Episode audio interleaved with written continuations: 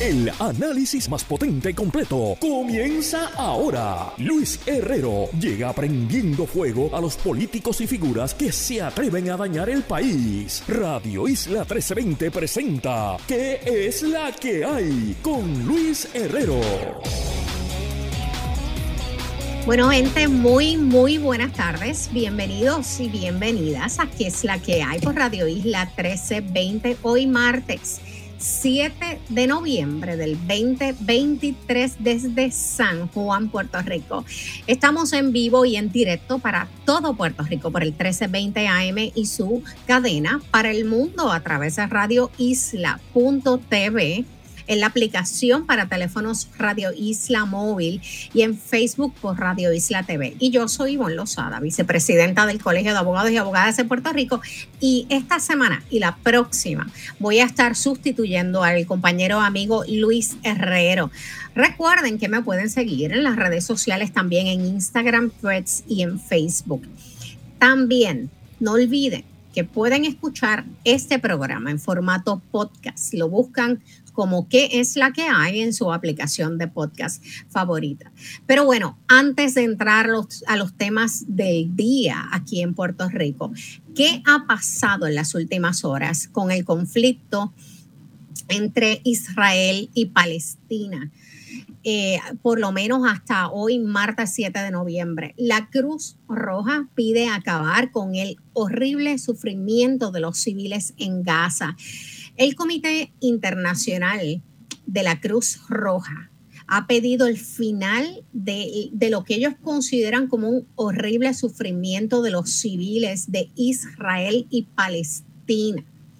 Tras cumplirse ya ayer un mes de hostilidades iniciadas con el ataque de grupos armados de Hamas en territorio israelí el pasado 7 de octubre. Eh, según la organización eh, que, emitió las expresiones que hiciera el Comité Internacional de la Cruz Roja en un comunicado de prensa, esto tiene que acabar. También el ejército israelí combate, eh, está combatiendo ya en el corazón de la ciudad de Gaza. Esto según el ministro de Defensa israelí, Joab Galant, que aseguró que el ejército israelí ya está en la ciudad de Gaza combatiendo. Según el ejército israelí, no hay marcha atrás, no hay descanso, solo avanzan. Esto fue lo que señaló el ministro de Defensa en una rueda de prensa en Tel Aviv, justo al cumplirse, como les dije, un mes del inicio de la ofensiva en la franja de Gaza. El ejército israelí ha estado difundiendo también imágenes de soldados en Gaza. En una de ellas se puede distinguir una noria que se encuentra justo al sur de la capital. Llegan también a Gaza nuevos convoys de más de 50 camiones cargados con ayuda humanitaria. Eh, esto a través del paso fronterizo de Rafah que conecta el enclave palestino con Egipto. Y el único cruce por el que ha accedido asistencia hasta que empezó la guerra hace un mes. Por su lado, la organización Hezbollah dice que responderá doblemente a cualquier ataque israelí contra los civiles. Un legislador de Hezbollah ha dicho que el grupo chií libanés va a responder doblemente a cualquier ataque israelí contra los civiles después del ataque que mató a tres niños y a su abuela en el sur del Líbano.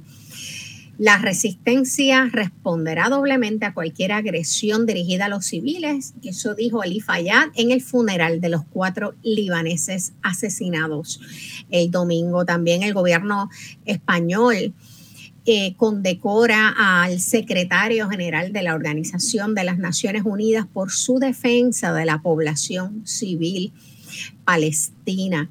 Eh, esto ocurre, el secretario general Antonio Guterres condecoró con el collar de la Real y Distinguida Orden Española de Carlos III. Por su defensa del derecho internacional y los derechos humanos de la población civil palestina. También la Organización Mundial de la Salud denunció que hoy martes 16 médicos y enfermeros, equipo, 16 eh, personas del equipo de médicos y enfermeros eh, han muerto en Gaza ejerciendo su trabajo a consecuencia de los bombardeos israelíes desde que eh, comenzó la ofensiva israelí.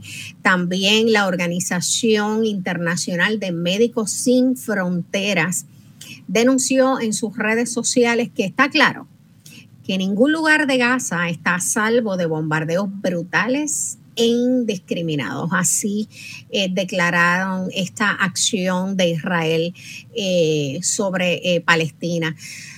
A la fecha de hoy, 10.328 palestinos, entre ellos 4.237 niños menores de edad, niños y niñas han muerto en ataques israelíes desde el 7 de, de octubre.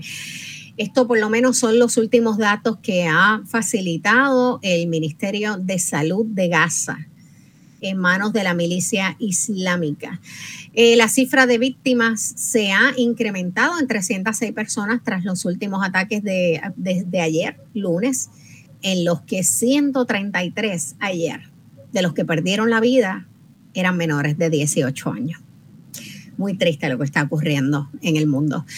Pero bueno, ¿qué traemos hoy en qué es la que hay? Como todos los martes, conversamos con el panel de contingencia con Esteban Gómez Gio y Guarionex Padilla Martí para analizar las noticias más comentadas del día. Y entre esas noticias, acá en la llamada Isla del Encanto, en el Deporte Nacional de los Junkies Políticos. Hoy, la encuesta del Nuevo Día que es uno de los temas que vamos a estar discutiendo precisamente con el panel de contingencia. Pero hoy le da números bastante altos al alcalde de San Juan. Claro, la que más, eh, la que número, la que sacó los números más altos es la candidata a la, a la precandidata, aspirante a la gobernación por el Partido Nuevo Progresista, Jennifer González altos en comparación al resto de lo que son los rostros más importantes en la política puertorriqueña de cara a las elecciones del 2024. Así que el alcalde de San Juan es uno de esos y esto no nos debe sorprender porque hasta hoy Miguel Romero ha estado corriendo solo no hay candidato todavía, se ha mencionado como una posible aspirante a la alcaldía de San Juan por el Partido Popular Democrático a Terestela González Denton pero todavía no hay anuncio oficial de su parte, no hay candidato oficial de dignidad, no hay candidato oficial del PIB, ni como tampoco lo hay de Victoria Ciudadana, así que le está corriendo solo no debería extrañarnos estos, estos números. Lo único que hemos escuchado de su obra es que ha faltado. Eso lo hemos discutido. ¿Qué más ha hecho Romero? Se ha gastado decenas de millones de dólares, decenas de millones de dólares asfaltando, porque hay una percepción de que con que uno falta en el municipio, estamos bien. Eh, parece, no sé, que la capacidad de la administración de Romero solo da para asfaltar, pero no para atender lo que son los retos apremiantes que de día a día enfrentan los ciudadanos de San Juan, los comerciantes e incluso los turistas en la ciudad capital. Ayer y hoy y la pasada semana, San Juan se paralizó nuevamente ante las fuertes lluvias.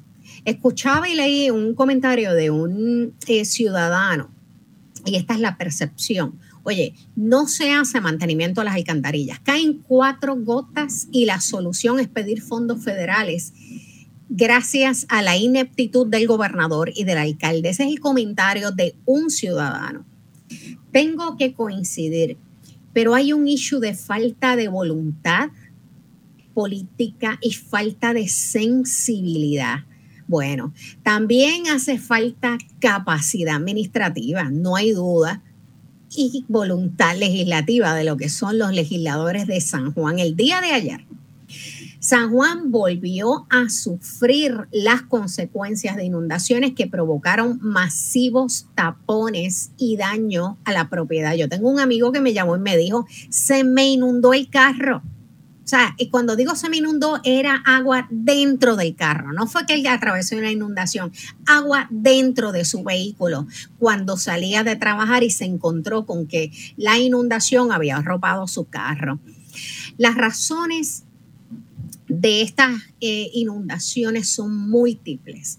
Falta, pero las que más destacan, falta de mantenimiento del sistema de alcantarillado de la ciudad, el eterno problema con el sistema de bombeo, la erosión costera, la severa falta de planificación urbana y una gran negligencia de parte de las autoridades para orientar a la ciudadanía sobre un evento que es inminente. Hoy, ayer y hoy, el Servicio Nacional de Meteorología alertó sobre el riesgo elevado de inundaciones. Escucharon, el Servicio Nacional de Meteorología alertó de que iban, de que hoy había riesgo elevado de inundaciones, especialmente en la tarde. Y también de riesgo alto de corrientes marinas para el norte de Puerto Rico. O sea, ¿qué espera el gobierno municipal de San Juan? Las oficinas de manejo de emergencias estatal y municipal, la, policía estatal y municipal para establecer un plan de contingencia sobre lo que ya sabemos que va a ocurrir en la tarde, que iba a estar ocurriendo, que podía estar ocurriendo. El terreno está sumamente saturado, ellos lo saben, lo sabemos todos. El nivel del mar está alto y también hubo una notificación del Servicio Nacional de Meteorología sobre corrientes marinas peligrosas. El sistema de alcantarillado está tapado y lo saben, lo que anticipa. Es fácil de anticipar nuevas inundaciones provocando nuevamente la paralización total de San Juan y daños a la propiedad. Y se afecta el, el, Dios mío, la vida cotidiana de los ciudadanos. ¿Qué esperan para trabajar un protocolo que atienda las inminentes situaciones como esta en la ciudad capital? ¿Qué esperan para atender el problema de la falta de planificación? y de atención a la crisis climática y de erosión costera que vivimos. Era tan predecible lo que ocurre. ¿Por qué la falta? Por eso digo, falta de voluntad política, falta de sensibilidad y falta de capacidad administrativa a los, al alcalde y a los legisladores de San Juan. Estamos esperando Solo es cuestión, como dije, de voluntad y sensibilidad. Y eso no es lo único que está ocurriendo en San Juan. Como si fuera poco, ocurre esto, esta falta de poder administrar la ciudad capital. San Juan en las pasadas semanas ha hecho mucha noticia, noticia a nivel internacional. Se convierte luego de un estudio de la Arizona State University en la ciudad más difícil para hacer negocios en todos los Estados Unidos. La número uno, la peor ciudad para hacer negocios, para desarrollar nuevos empresarios, nuevos negocios. No en balde los jóvenes se van. Esto no es todo.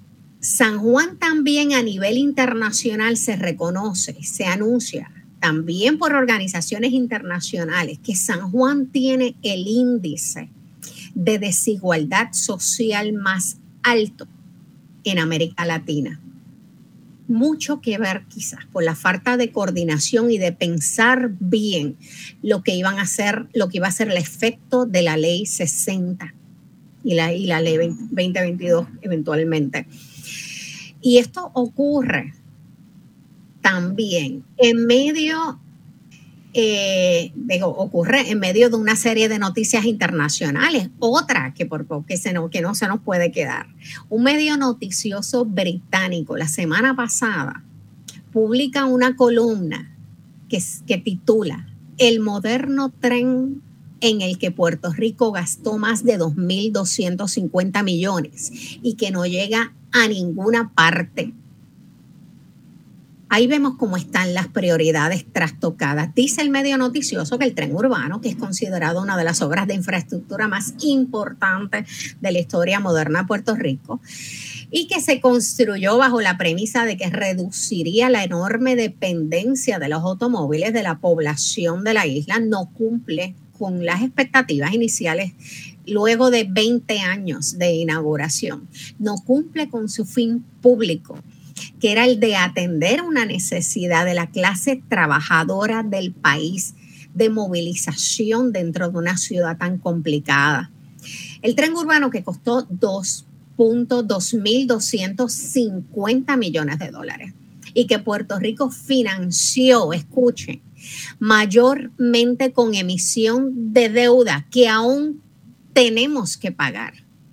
En teoría el tren funciona, lo pueden prender y se mueve pero por errores en su planificación, entre estos, errores de ruta, malas rutas, rutas cortas y rutas poco convenientes para la población que no representan en nada las necesidades, como le dije, de la clase trabajadora de San Juan. Esto no lo hace atractivo para la población. De hecho, inicialmente se esperaba que diariamente utilizaran el tren 125 mil personas todos los días. Al día de hoy, el contraste es que recibían un promedio de 6 mil, de 125 mil a 6 mil. Y han tenido que repensar. Ya han visto la propaganda eh, y los anuncios porque para eso hay dinero. Vamos a gastar dinero para decir que el tren sí está funcionando en contra de sus propios números. En, propio, en contra de sus propias estadísticas y en un escenario en el que país está y la ciudad de San Juan está viviendo una crisis de infraestructura. Para eso hay dinero, para eso nos podemos endeudar.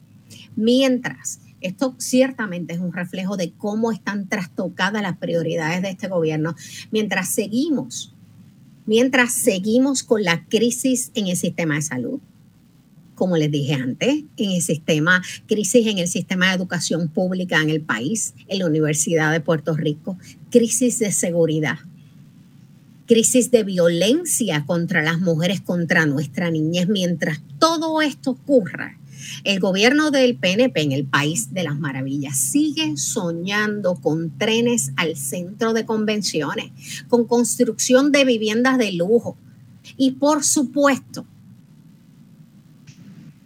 con asfaltar. Porque este país, no sé, aquí nos encanta asfaltar se ha convertido en el nuevo indicador de progreso y desarrollo, por lo menos en la imaginación de algunos. Usted, podrá no, tener seguridad, no tener eh, un buen servicio de, de salud, no tener acceso, seguridad alimentaria, buen acceso a comida, a una vivienda asequible, a educación, pero si su calle está asfaltada, aunque se inunde hasta el carro, si su calle está asfaltada, eso significa que el gobierno está haciendo su trabajo. Qué pobre mentalidad la de este gobierno. Mientras no entiendan cuáles son las necesidades básicas y nosotros no las entendamos, y alcemos la voz para reclamar lo que son nuestras verdaderas eh, necesidades, eh, las necesidades básicas y fundamentales de los ciudadanos en este país. Mientras no estemos claros, nunca podremos salir hacia adelante. No habrá futuro para una nueva generación. Eso es lo que yo tengo que decir sobre la encuesta del nuevo día de hoy con relación a Miguel Romero y sobre la situación y las necesidades que hoy y la crisis que por ahí vendrá. Yo no sé si va a seguir lloviendo hoy, que era predecible. Así que vamos a ver. Voluntad, sensibilidad y capacidad para gobernar.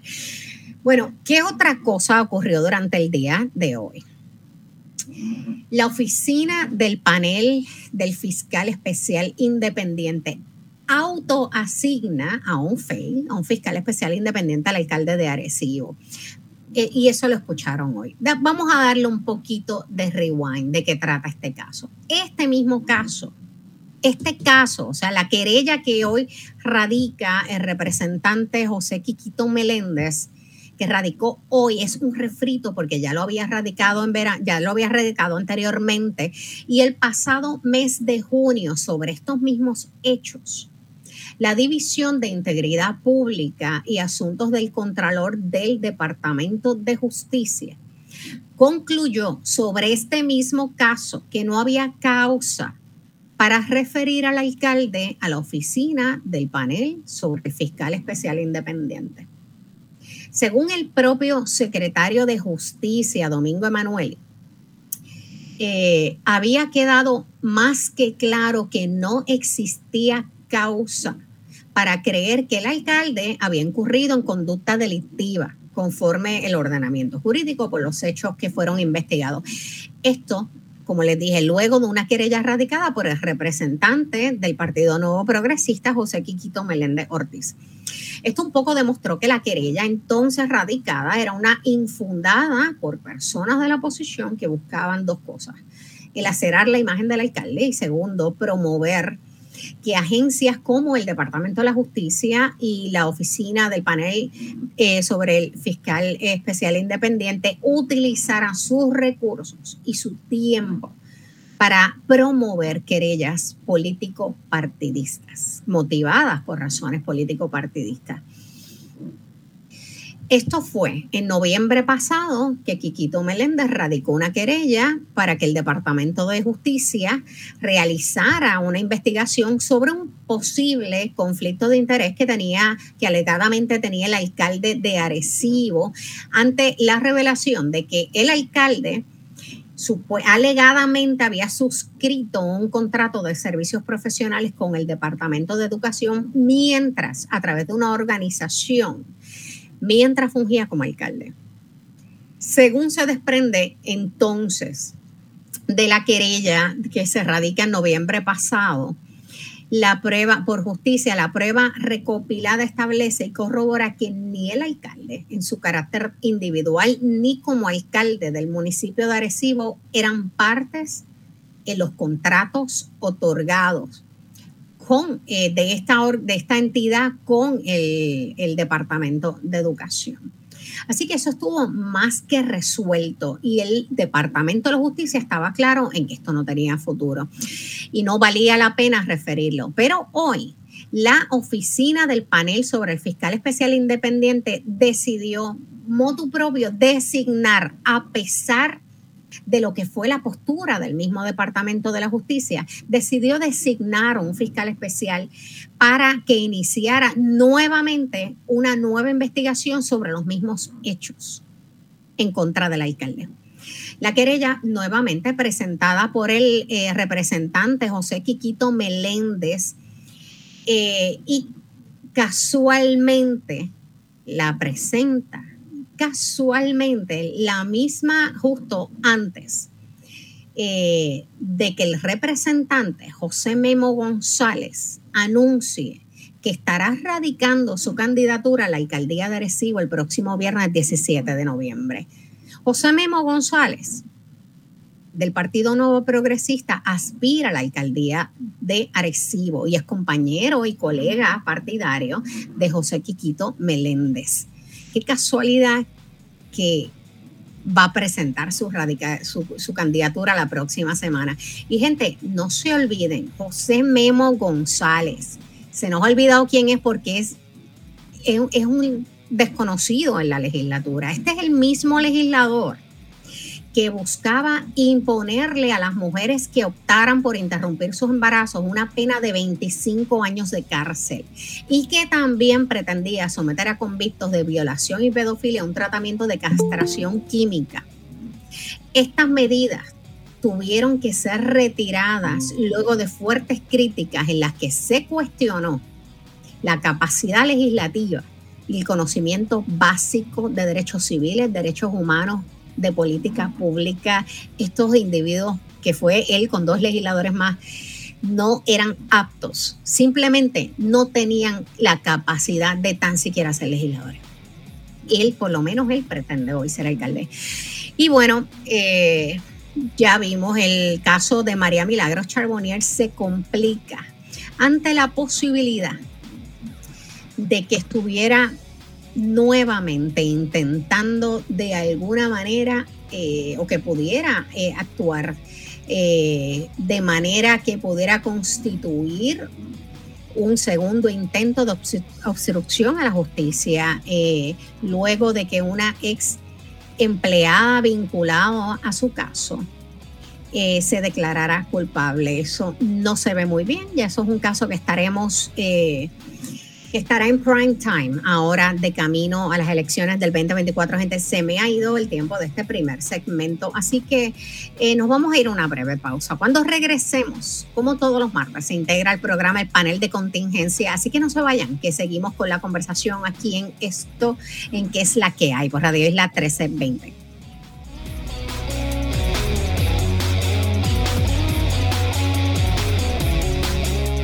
Conectado con Radio Isla 1320. Estás escuchando ¿Qué es la que hay? Con Luis Herrero. Somos el sentir de Puerto Rico.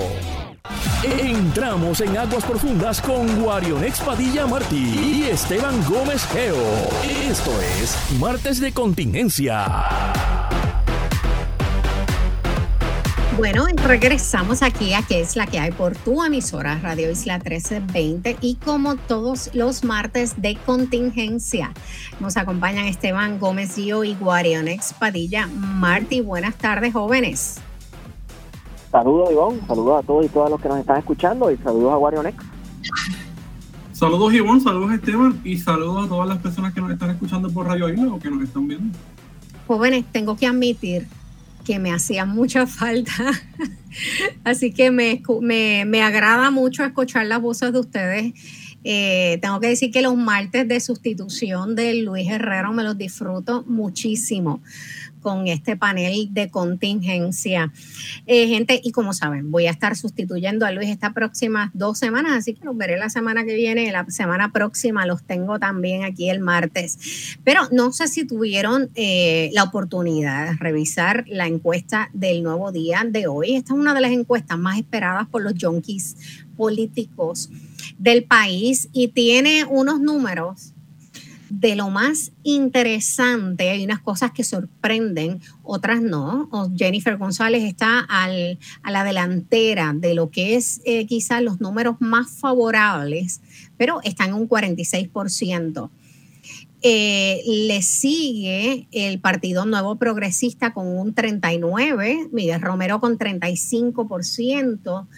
Eh, sorpresivamente Carlos Charlie Delgado Altieri con 34 y esto obviamente habrá salido antes de anunciar que no iba a estar aspirando a ningún puesto político. Y está más o menos ahí empate entre Partido Popular, Charlie Delgado en los 30, Partido Nuevo Progresista. Me sorprenden varias cosas que me gustaría tener la impresión, la impresión de ustedes. En último lugar, de lo que son las estructuras y las figuras políticas más relevantes del país. En último lugar está el movimiento Victoria Ciudadana. Eso yo no lo vi venir.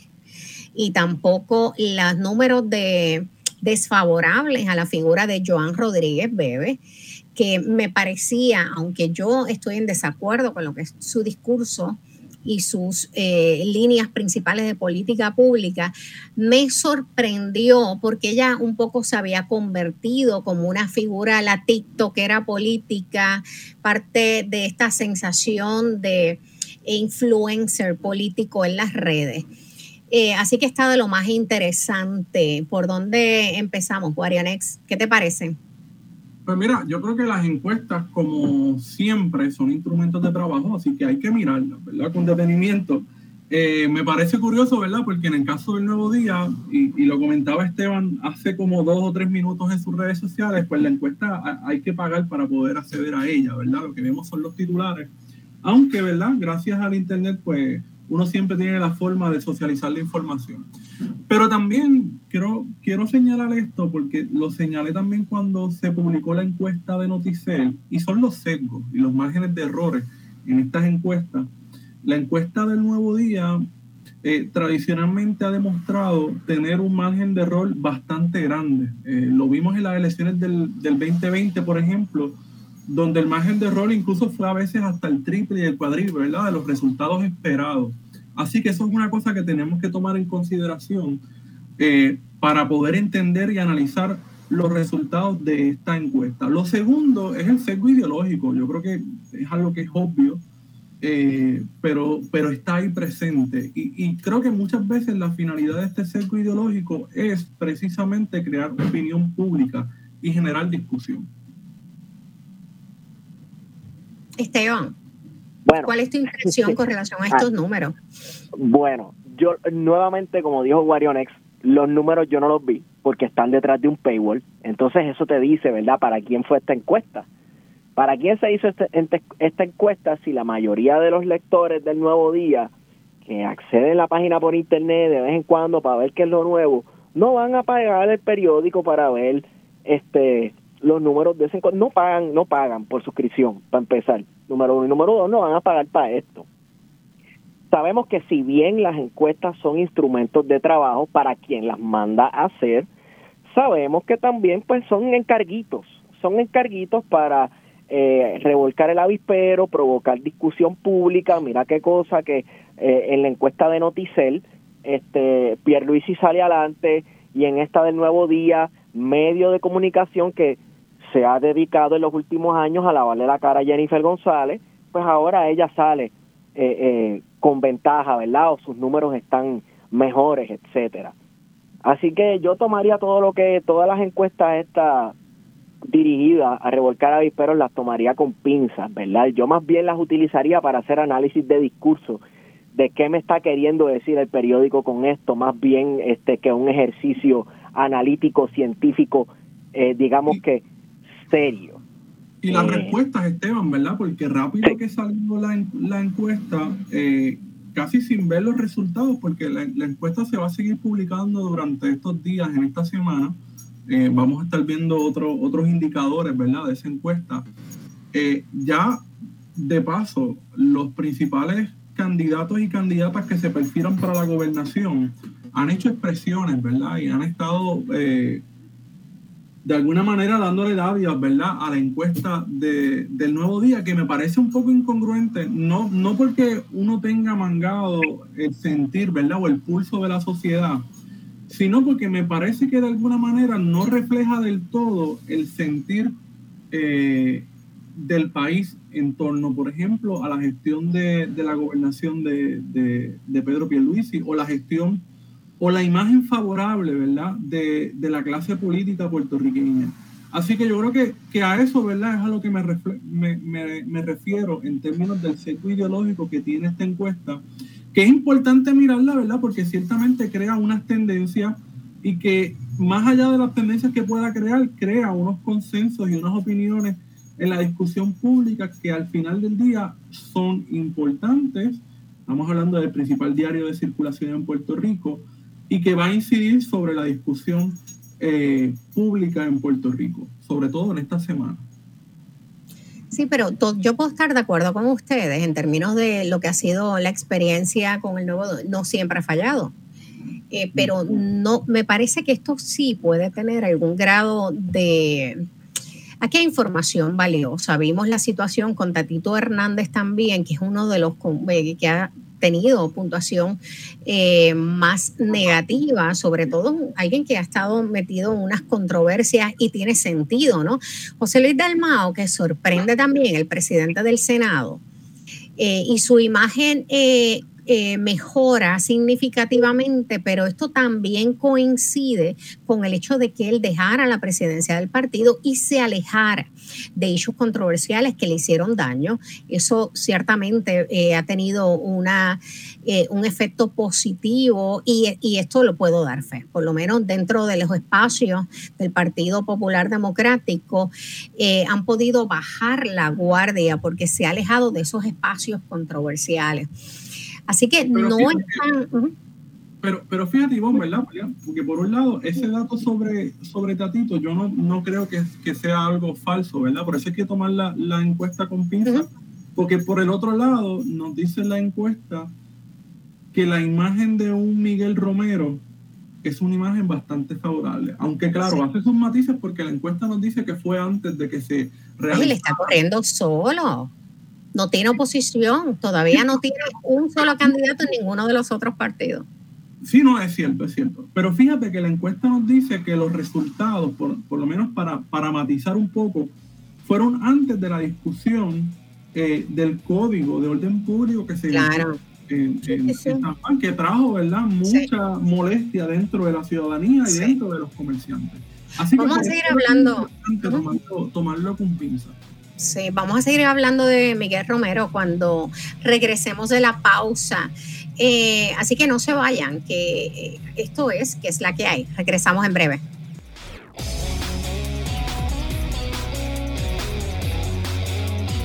Sigue conectado con Radio Isla 1320. Estás escuchando ¿Qué es la que hay? Con Luis Herrero. Somos el sentir de Puerto Rico. Seguimos con el análisis en Radio Isla 1320. ¿Qué es la que hay? Con Luis Herrero. Bueno, y regresamos aquí. Es la que hay aquí en el último segmento por tu emisora en Radio Isla 1320. Y como todos los martes de contingencia, seguimos con el panel Esteban Gómez Gillo y Guarionex Padilla Martí. Hablábamos, eh, Guarionex, de la figura de Miguel Romero en la encuesta. Eh, le da números altos al alcalde, no nos debe sorprender porque como te dije hasta hoy, Romero ha estado corriendo solo. Y lo que me sorprende son los argumentos de por qué él es una figura fuerte y un poco me chocan porque todo se reduce a que ha faltado y que ha gastado, no sé si eran 40 o 60 millones de dólares asfaltando San Juan, porque hay una percepción errónea en este país de que eso es un indicador de progreso, el asfaltado. Aunque esté inundada la calle hasta arriba, te cubrió, pero está asfaltada la calle, están bien las cosas. Aunque el sistema de salud está en crisis, la cosa está bien. Aunque la criminalidad aumente y el municipio y el mismo alcalde admita su incapacidad de poder eh, a través de la policía municipal que no tiene los recursos, que él no puede atender y, cubrir las necesidades de seguridad pública de San Juan. A pesar de eso, pues obviamente él tiene números altos hoy y la gente dice que él es, que es un candidato, un hueso duro de roer. Eh, seguimos con esa discusión y pasamos al último tema. Mira, un poco el asunto de, Miguel Romero, que ha tenido una pésima desempeño en términos administrativos de San Juan, no nos debe sorprender porque, como muy bien dices, está bastante generalizado en la opinión pública en Puerto Rico el hecho de que el alcalde, si logra eh, asfaltar la carretera y si te asfalta el camino de entrada a tu casa, pues olvídate mejor. Y si recoge la basura, cumple esos mínimos, pues la gente categoriza su gestión como una positiva. Y ese ha sido el caso, por ejemplo, de Miguel Romero, que no, no conocemos obra, que sabemos que su administración en términos eh, del municipio de San Juan ha sido pésima y lo estamos viendo constantemente estas últimas semanas por las inundaciones en la zona metropolitana, específicamente en el municipio de San Juan. Eh, que la opinión haya sido favorable, pues no nos debe sorprender. Eh, claro, la opinión favorable hasta, hasta que se presentó el Código de Orden Público el verano pasado. Así que yo creo que hay que matizar un poco esos resultados porque es probable que ese, ese apoyo se haya reducido bastante, yo diría que bastante significativamente, eh, porque en la encuesta lo pone sobre un 35% esa, esa imagen positiva. Esteban, eh, no, yo sumo a eso que, por ejemplo, este, las encuestas en el ciclo electoral pasado también ponían a Miguel Romero este, ganando una victoria arrolladora sobre cualquier otro candidato. Y eso no pasó. Eh, y, y, vimos, y vimos lo que sucedió, ¿verdad? que fue bien, bien, bien reñido, tú sabes, a nivel de que este, todavía por ahí hay acusaciones de que este pues se robaron las elecciones en el municipio de San Juan, que yo no voy a entrar en eso, pues la realidad es que yo no sé. Sin embargo, por la misma línea que iba Guarionex, ¿verdad? Este, mira, eh, en Puerto Rico se ha equiparado el cemento y el asfalto con el progreso. El cemento y el asfalto con que el gobierno algo está haciendo. ¿verdad? Este, por eso es que la gente siempre relaja con lo de este, hora que se ve, hora que se siente, este, vota por mí, etcétera, etcétera. Por más brea, asfalto, bitumul que tiren, eh, San Juan tiene unos problemas de infraestructuras que sabemos que no son culpa de, del actual alcalde, ¿verdad? Lo que me está curioso es que cuando la alcaldesa Carmen Yulín estaba, ¿verdad? Ahí en San Juan, a ella sí la culpaban por esos problemas de infraestructura como las inundaciones severísimas que hemos estado viendo todos estos días, que yo por poco tengo que llegar a mi, a mi casa en kayak este, en el municipio de San Juan. Eh, pero y, entonces tenía respuesta para los problemas que él decía eh, podían resolverse. Pero ¿qué, ¿qué pasa hoy? Mira, a mí me sorprende que hoy estuvieran en algunas redes hablando bien de él, precisamente cuando hemos vivido la crisis de inundaciones de la semana pasada hasta ayer y un problema que es falta de mantenimiento del sistema alcantarillado, el eterno problema del sistema de bombeo, la erosión costera, la severa falta de planificación urbana, una negligencia de parte de las autoridades también para orientar a la ciudadanía con relación a estos eventos. Sí, mira, Ivonne, yo creo que el problema de las inundaciones, que ha sido un problema que hemos visto en las últimas semanas, son el resultado de la política pública en torno a la planificación, tanto del municipio como del Estado, porque primero tenemos una junta de planificación a nivel estatal, pero que le ha delegado a los municipios una serie de prerrogativas para la planificación eh, urbana dentro de sus jurisdicciones territoriales.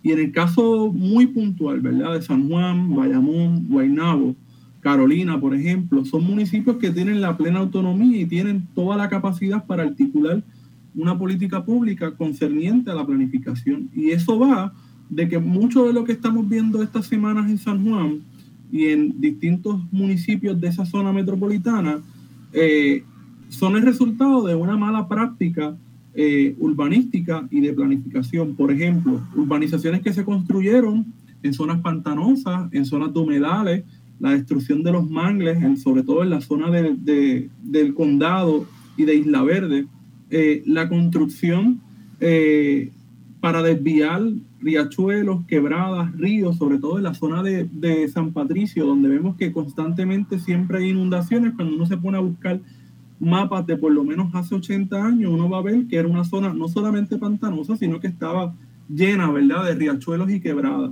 Eh, la zona de Atorrey, que tuvo un, desarrollo en los últimos 50 años, eso era un cañaveral hasta los otros días. Eh, bueno, literalmente un ato, por eso es que se llama Ato Rey, el ato del rey. Eh, era un lugar en el que habían vacas y había caña de azúcar. Eh, así que hay que ver las repercusiones que tuvo todo este proceso de desparramo urbano en el que la Junta de Planificación, es decir, el Estado, fue y es el responsable. Así que cuando hablamos de las inundaciones tenemos que señalar que este desastre es un desastre político donde el gobierno, tanto estatal como municipal, tienen una responsabilidad y no hemos visto por parte del municipio de San Juan ni de los municipios vecinos y mucho menos del Estado, ¿verdad? Del gobierno central, una respuesta eh, para mitigar los efectos de las inundaciones, que en Puerto Rico, Puerto Rico llueve todos los días, pero en las últimas semanas, entrando ya en Oye, somos una isla caribeña, eso no es un evento extraño a nuestra naturaleza, y siempre ha sido así. Correcto, y que se sabe, ¿verdad?, que esta temporada de noviembre, la última semana de octubre, primera semana de noviembre, comienzan a llegar los primeros frentes de frío y por consiguiente la lluvia. Eso es algo que, que, que en términos de récord histórico está ahí. Eh, eso se anticipa y tú limpias las chavas alcantarillas, entre otras cosas. Así que no hubo un proceso de mitigación efectivo, no solamente en San Juan, también lo vimos en Guaynabo y en otras zonas del área metropolitana que yo creo que tenemos que considerarlas como lo que son, un desastre político que ha costado en términos económicos muchísimo dinero para la gente que no solamente vive en San Juan, sino que también trabaja y tiene que desplazarse diariamente hacia el área metropolitana. Se me ha ido el tiempo. Esteban, bendito, te dejamos guindando ahí, se nos acabó el segmento, se nos fue demasiado rápido hoy. No se preocupe, yo lo, único que tengo que decir es que, bueno, si aquí en Puerto Rico nuestro gobierno central se ha enfocado en que San Juan va a ser la carta de presentación de Puerto Rico, cosa con la que yo estoy súper en desacuerdo porque San Juan no es Puerto Rico, gracias a Dios. Me parece que tienen que hacer un mejor trabajo en cómo se planifica y cómo se manejan las contingencias, no pun intended, ante eventos meteorológicos. Así es. Bueno, jóvenes, gracias como siempre por el análisis. Se nos ha acabado el tiempo. A la audiencia, hasta aquí llegó el programa. Gracias por sintonizar y por permitirme estar con ustedes hoy. Pero no se vayan. Vamos ahora al informe del tiempo con Sujeli López Belén. Recuerden sintonizar mañana, que es la que hay nuevamente por Radio Isla 1320 y que tengan un excelente martes. Un abrazo, jóvenes.